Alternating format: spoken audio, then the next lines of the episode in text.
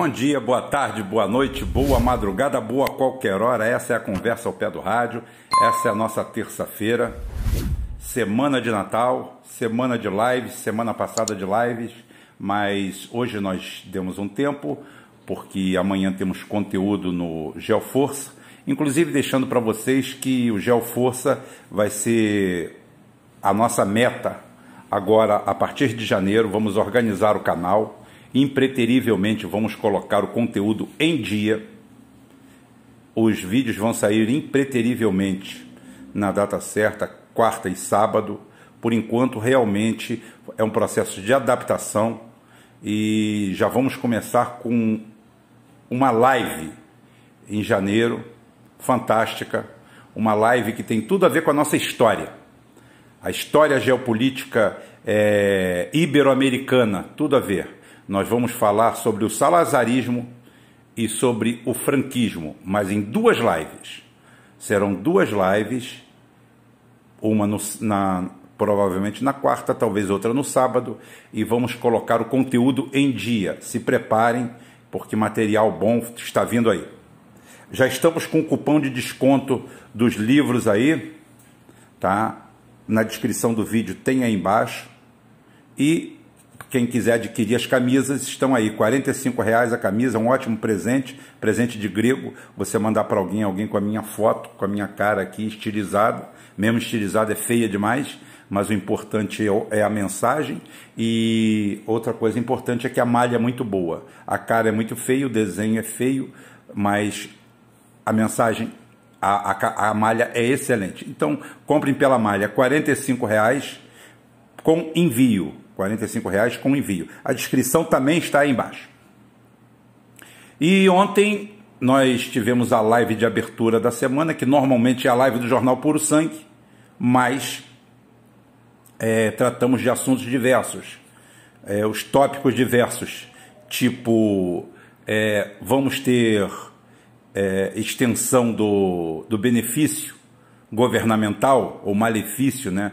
porque com todo o preço que as coisas é, assumiram, aí essa inflação violenta para a cesta básica, porque efetivamente quem recebe miseráveis 300 reais de ajuda governamental vai usar na sua maioria isso daí como dinheiro de subsídio primário básico, vai gastar na cesta básica e essa cesta básica custou custou é, aumentou até 60%, é, em alguns casos até mais.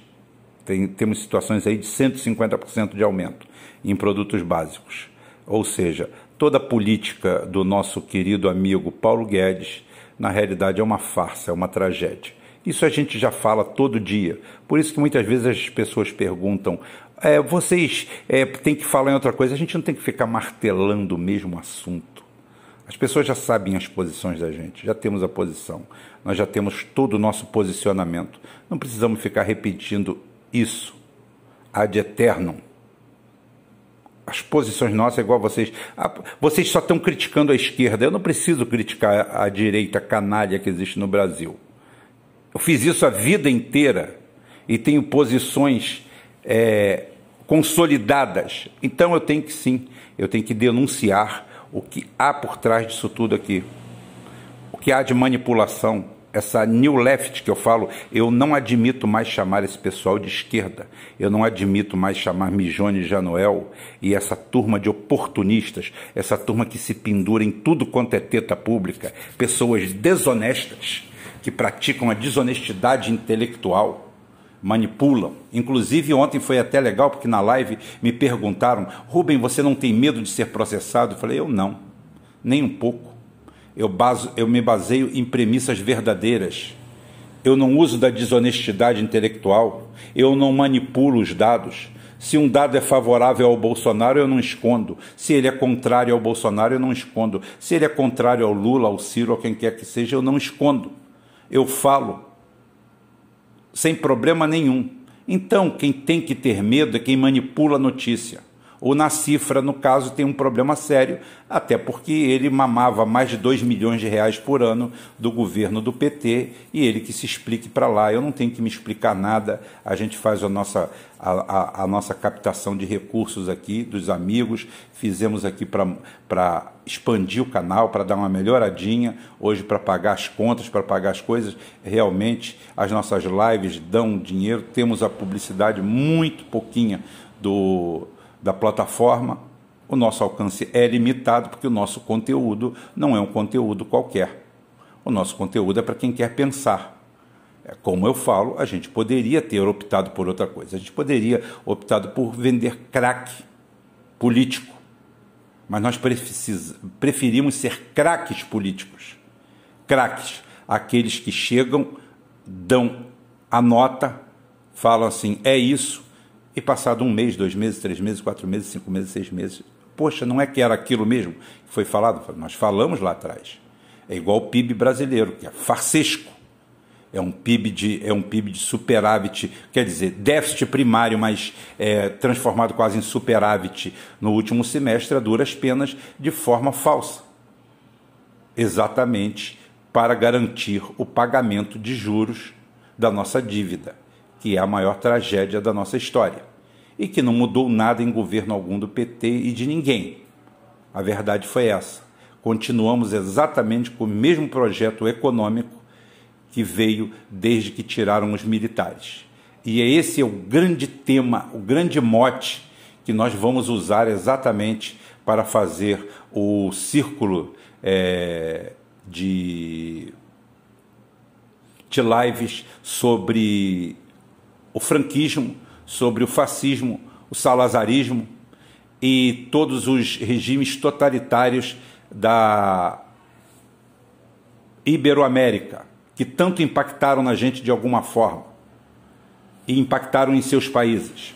Nem tudo que reluz é ouro, nem tudo que é tão ruim é, foi tão ruim assim. Com isso, não estamos querendo passar pano para ninguém, mas querendo mostrar que nós vamos fazer uma abordagem honesta. Se não der para fazer em duas, a gente faz em três. Se não der para fazer em três, a gente faz em quatro. A gente faz um circuito, não tem problema. Temos convidados, o Carim é mestre, tá? Temos o Gabriel lá e outras pessoas podem se apresentar, especialistas no assunto, não tem problema. O importante de tudo é dar um tratamento honesto à coisa. Como eu tenho tratado de forma corajosa e honesta, às vezes até um pouco de ironia, a situação do racismo estrutural, como é vendido aqui no Brasil. Eu nunca neguei o racismo. Eu nunca neguei nenhum tipo de crime, eu nunca neguei nenhum tipo de ofensa. É óbvio que, os grandes, que as grandes vítimas do racismo no Brasil foram os negros. Isso não tenha dúvida nenhuma. Só que eu gosto do negro altivo.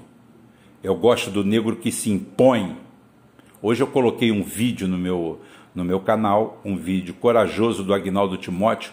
Nesse, nesse inteirinho aí eu tenho um respeito imenso pelo Agnaldo Timóteo, tá? Porque eu gosto do negro altivo, eu gosto do negro que se trata como cidadão. E a hora que alguém tenta humilhá-lo como negro, ele vai pelo comedor de lavagem do cara e manda a mão ele não vai se fazer de vítima, ele não vai chorar na esquina. Nós criamos uma essa New Left criou um novo tipo de cidadão. É o cara que não tem força de argumento, nem o argumento da força. Porque eu não estou falando só pela violência. Nós criamos um bosta. E esse bosta pode ser negro, pode ser gay, pode ser mulher, pode ser qualquer um. A New Left criou a figura do bosta público.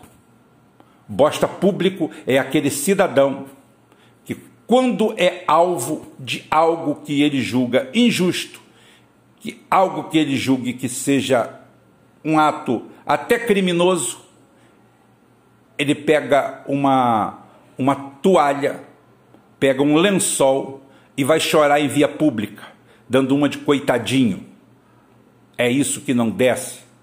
Por isso que eu desci de relho, de pau naquele jogador Gerson, tá? do qual não gosto, Vieram falar comigo. Ou Gerson Craque é um craque que jogou um campeonatozinho aí deslocado. É a mesma coisa que você pegasse o Pelé, que era tão craque como atacante, e colocasse ele como zagueiro, porque ele não tinha vaga na frente. Esse era o Gerson. Era atacante, não tinha vaga no time do Flamengo. O técnico Jesus recuou ele e como é novo, é, é tem vitalidade, tem algum talento, está ali jogando, ótimo. É um jogadorzinho, um jogadorzinho. E que ganha uma fortuna, como eu falei hoje, de brincadeira tá? Mas é sério. O meu filho tem três graduações, quatro pós-graduações, trabalha 300 horas por mês e muitas vezes não chega a ganhar 8 mil reais fazendo tudo isso. Dá sorte quando ganha isso.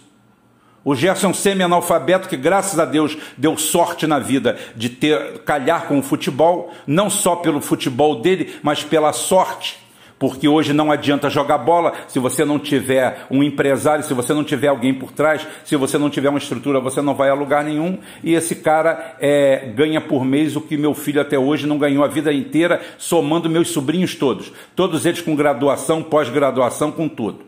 Então um cara desse tem que fazer de tudo, menos ser coitadinho. Eu estaria aqui batendo palma que falasse assim: o Gerson foi expulso por quê? Porque deu um soco na cara de um cara que chamou ele de negro, disso, daquilo, daquilo outro. Agora, dentro de campo, quem jogou bola a vida inteira sabe o que, que rola ali, as ofensas que rolam. Muitas vezes jogadores como o Gerson, que são ricos, estão ricos, estão com burro na sombra, humilham jogadores de times pequenos. Humilham, chamam de passar fome, de morto de fome cansam de fazer isso, cansam de fazer isso, tipo de humilhação normal acontecer. Por quê? Porque ali o pessoal é cruel mesmo, o futebol é assim. Agora vem um cara daquele, espigado daquele, com um burro na sombra, num país igual ao nosso, com 20 milhões de desempregados, é, dando uma de vítima, de coitado. Se tem racismo estrutural, como eu falei, segunda-feira estou na Gávea, levando o meu filho que vai abandonar a veterinária tá? e, vai, e vai ser jogador de futebol. Afinal, meu filho é branco, porque eu sou branco, tá? a mãe dele também é branca. Então, apesar de ter um traço mestiço, a bisavó dele era índia. Mas isso aí a gente tapa, a gente vai lá e eu vou lá pedir a vaga dele. Como dizem alguns, só tem negro e branco. Eu vou lá pedir a vaga dele para ele ganhar o salário do Gerson. Porque afinal de contas nós temos um racismo estrutural, né? As benesses são para os brancos, então vamos lá. Com que, que eu quero falar isso? Eu quero falar isso que você não deve entrar nessa conversa fiada. Você não deve entrar em atrito. Todo mundo sabe muito bem o que é ofensa. Leis existem. O racismo não vai acabar exatamente por decreto ou porque fizeram uma lei. Absolutamente. Nada disso.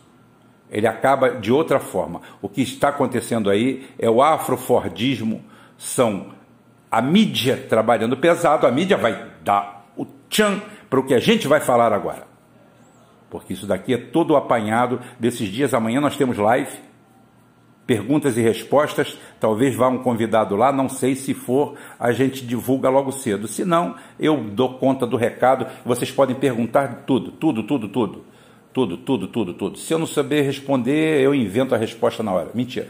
Eu só não, eu só não entendo de astrologia. O resto a gente dá um, dá um negócio. Mas a gente chuta também, tá? Se a, se a, a Tabata Amaral é astrônoma, é astrofísica, é astro isso, é, é astronada, é primeira dama, é tudo, então por que, que eu também não posso ser? Ótimo. Mas agora a segunda parte que a gente fala, a parte mais séria, é, em relação, não posso deixar de abordar, a prisão do Marcelo Crivella. Bem, ninguém é menos Marcelo Crivella do que eu. Não gostei do seu governo, não gostei do seu trabalho, não gosto de sua doutrina, não gosto da religião que ele abraça, não gosto da forma que essa religião explora as pessoas e o povo. Nada disso. Não gosto. Não gosto do clientelismo que eles fazem, não gosto da mistura de política com religião, não gosto de nada disso.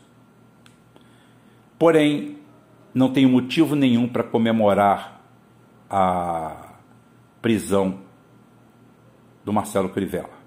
É, a prisão do Marcelo Crivella é, mais uma vez, é um ato arbitrário, ao arrepio da lei, mostrando que nós estamos numa juristocracia onde juízes fazem o que bem entendem, da forma que bem entendem. Pegam o Código Processual Penal brasileiro e limpam a bunda com ele a hora que bem entendem. Não existem as prerrogativas, não existem as salvaguardas, não existem nada. Simplesmente trabalham em concomitância com a mídia, a mídia canalha vendida, aquela que a gente fala que por dinheiro é capaz até de falar a verdade. E é claro que não deixa de não deixa de os canais sensacionalistas, todos eles já falarem que o próximo é o filho do Bolsonaro e que a prisão está aí e blá blá blá e blá blá blá. É a chance que eles têm, qualquer ato desse, deles vender ópio político para vocês. E nevoar a situação, enfumaçar a situação, criar uma cortina de fumaça e venderem mais e mais esperanças para vocês que vocês vão destruir a família Bolsonaro. Como se destruir a família Bolsonaro resolvesse alguma coisa no Brasil. Não, não resolve absolutamente nada. Por quê? Porque o problema do Brasil é estrutural. Você prender um, dois, dez ou cem corruptos pontualmente pelo CPF, colocar tudo que eles roubaram de volta para o erário, colocá-los a ferro, é uma coisa louvável, bonita, faz muito bem para o fígado mas se você não mudar a estrutura, é o que eu falei, é a mesma coisa de você combater as consequências e nunca a causa.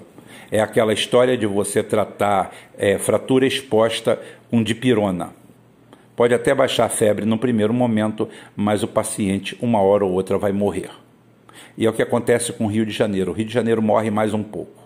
O Rio de Janeiro não tem Santos. O Rio de Janeiro tem Pezão, o Rio de Janeiro tem tem Sérgio Cabral, o Rio de Janeiro tem todos esses, tem o, o, o Witzel e agora o Marcelo, o Marcelo Crivella. Há nove dias do final da, da do seu mandato.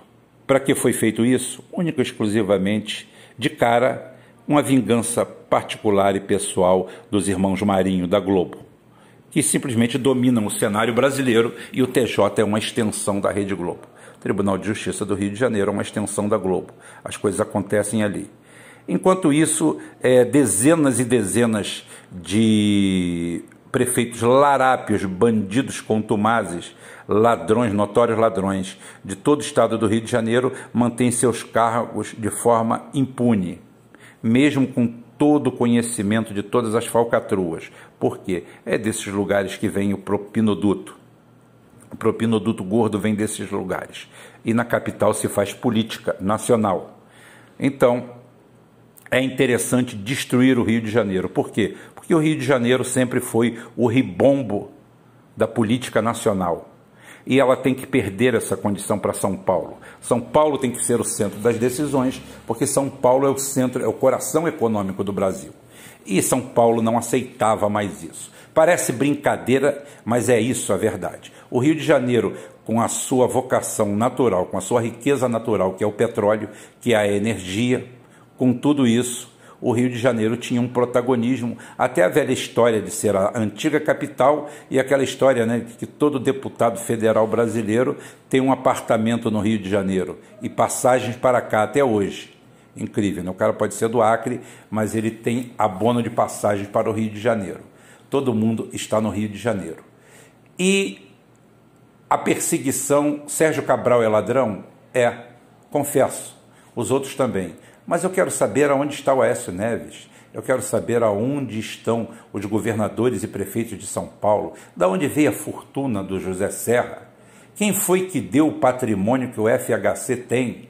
Todos eles estão em São Paulo, impunes, incólumes, inatacáveis, inatingíveis e pelo Brasil afora isso se avoluma. O Rio Grande do Sul parece é, aquele buraco, aquele buraco que dá para ser visto da Lua no dia de terra cheia. O Rio, de, o Rio Grande do Sul corre o risco de desaparecer por causa de toda a sua economia e não tem ninguém preso e não tem ninguém em cana. Mas no Rio de Janeiro isso acontece. É o jeito de subjugar, acabar e destruir com um Estado aonde existe uma parceria é, privada privada, mas privada privada não é porque são duas empresas privadas, é porque é a merda junto com a merda. Existe uma parceria exatamente e aonde a juristocracia faz o que bem entende. Hoje a Lava Jato existe no Brasil, aqui no Rio de Janeiro. Inclusive eles tentavam um golpe nesse, nessas férias, nesse recesso, e como eu noticiei ontem no canal, esse recesso, esse recesso, é, o, as férias de fim de ano, que eles têm férias no meio de ano, fim de ano, é um trabalho pesado, né? exaustivo. Trabalho exaustivo também são pessoas que estão lá pelo, seu grande conhecimento, né? grande conhecimento político para ser indicado. Ah, então é o seguinte, é, o Fux não deixaram ele sozinho. Gilmar Mendes, Lewandowski, Marco Aurélio e Alexandre tá? é, simplesmente não vão tirar férias. Isso quer dizer o quê? Isso quer dizer que qualquer ação que tiver lá vai ter que ser sorteada lá na pedra gelada entre eles. Na, do, da outra forma, o presidente responde sozinho, é, monocraticamente, por todas as decisões no período. Dessa forma, as coisas mudaram. Isso daí, na realidade, é um golpe branco que o Fux está levando, porque o Fux é ligado a essa quadrilha juristocrata que existe aqui. Tanto é que ganhou de presente a um, um cargo de desembargadora para sua filha, que era contínua de um escritório de direito. Contínua, aquelas que vai lá levar recado, processo, vai lá com a petição embaixo do braço, ela tinha uma OABzinha, nunca advogou e mesmo assim, graças ao seu notório saber, entrou pelo quinto dos infernos constitucional, outra praga, outra execrável prática é, transformada em democracia, em ato democrático, quando na realidade não é nada. Um quinto das câmaras superiores dos desembargadores são nomeados pelo quinto constitucional, ou seja, uma indicação politiqueira entre a OAB, que se avoca a um direito que ela não tem, tá? junto com é, esses políticos todos corruptos que nós estávamos falando, e assim indicam alguém. Portanto, meu amigo, não existe nada para se comemorar com a prisão do Marcelo Crivella. É mais do mesmo e pior. E não tem comunicação nenhuma com o Bolsonaro, porque o Bolsonaro também não está sozinho. Isso é uma guerra horrível. O Brasil foi feito um pandemônio.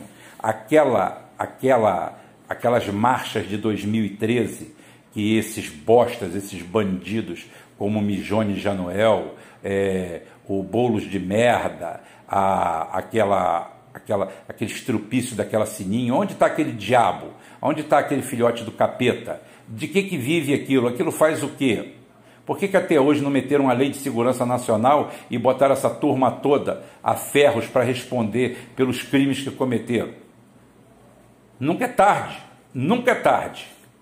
Você tem orgulho de ter participado de um processo de sabotagem contra o seu país? Ótimo, senta ali e paga. Mas não. O Brasil, eu já falei, por isso que eu tenho tanta atenção em fazer esse, esse vídeo, fazer esse, esse, essas lives, é, reinaugurando e dando o direcionamento original ao Geoforça sobre é, fascismo, salazarismo, franquismo e todos os regimes de exceção que nós tivemos aqui é, na nossa célula mãe, que é a Península Ibérica, e de onde vem toda a colonização do nosso continente. Da América Latina para baixo, todos nós somos colonizados pela Espanha e no Brasil, que representa a maior massa de terra contínua, Portugal. O resto são porcariazinhas é, holandesas e os Estados Unidos, que foi é, colonizado lá em cima pela, pela Inglaterra e a França, lá o Canadá, aquela, aquela sopa doida do Canadá que virou também quintal de quinta categoria dos Estados Unidos, um quintal mais fresquinho. Então é muito bom a gente entender isso, entender como as coisas eram para melhorar e pioraram. Você não vai ver nada, você vai ver uma aula sobre o assunto uma aula profunda, respeitosa e pela primeira vez a abordagem honesta do assunto. Honesta, honesta. Muitos vão querer dizer que nós somos fascistas, que somos isso, somos aquilo. Não, não, não somos nada. Nós somos honestos. Honestos. Coisa que você não vê por aí. Honestidade na abordagem. E você vê realmente o que, que aconteceu aqui. O que, que, por que, que esses regimes caíram, como caíram e o que, que a gente paga até hoje por isso? aquela história.